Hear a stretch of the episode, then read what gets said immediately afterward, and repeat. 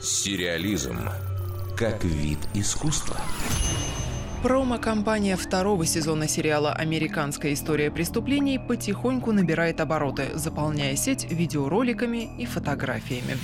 И вот уже официально объявили, что до премьеры остается чуть больше двух месяцев. Она должна состояться 17 января. По задумке авторов проекта, каждый сезон криминальной антологии должен быть посвящен одному громкому делу. Новые эпизоды расскажут об убийстве знаменитого итальянского модельера Джани Версачи, которое произошло в американском курортном городе Майами-Бич в июле 97-го. Главного героя сыграл венесуэльский артист Эдгар Рамирес. Внешнее сходство просто удивительное.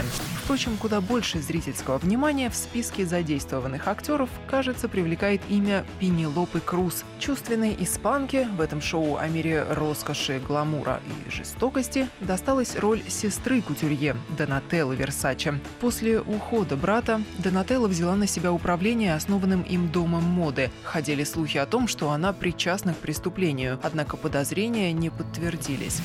Пенелопа Круз уже признавалась, что подошла к работе над образом влиятельной блондинки очень бережно, потому что прекрасно понимает, что той будет нелегко смотреть сериал о личной драме. Артистке было важно не спародировать Донателлу, повторяя ее акцент, жесты и позы, а сделать все так, чтобы это ни в коем случае не вызвало комический эффект.